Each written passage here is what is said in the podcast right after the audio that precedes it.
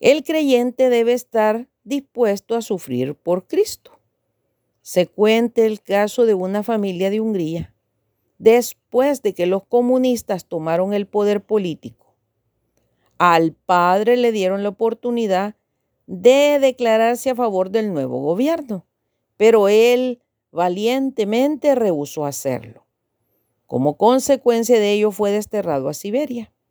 Su pobre esposa vivió en un desván miserable, tuvo que abandonar su hogar cómodo.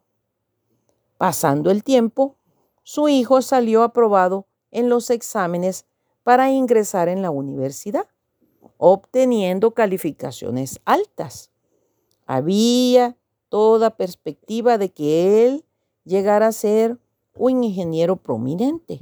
Sin embargo, había un pequeño obstáculo, los antecedentes de su padre, de oposición al gobierno comunista.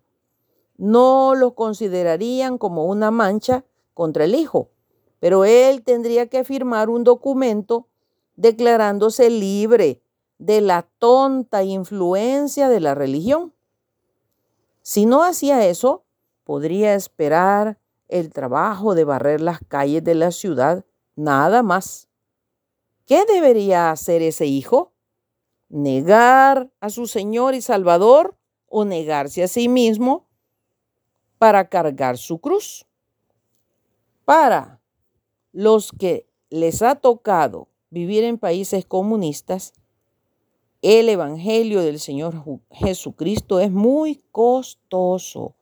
Ojo, nosotros tenemos la bendición y la libertad de poder gozar del Evangelio, compartir el Evangelio.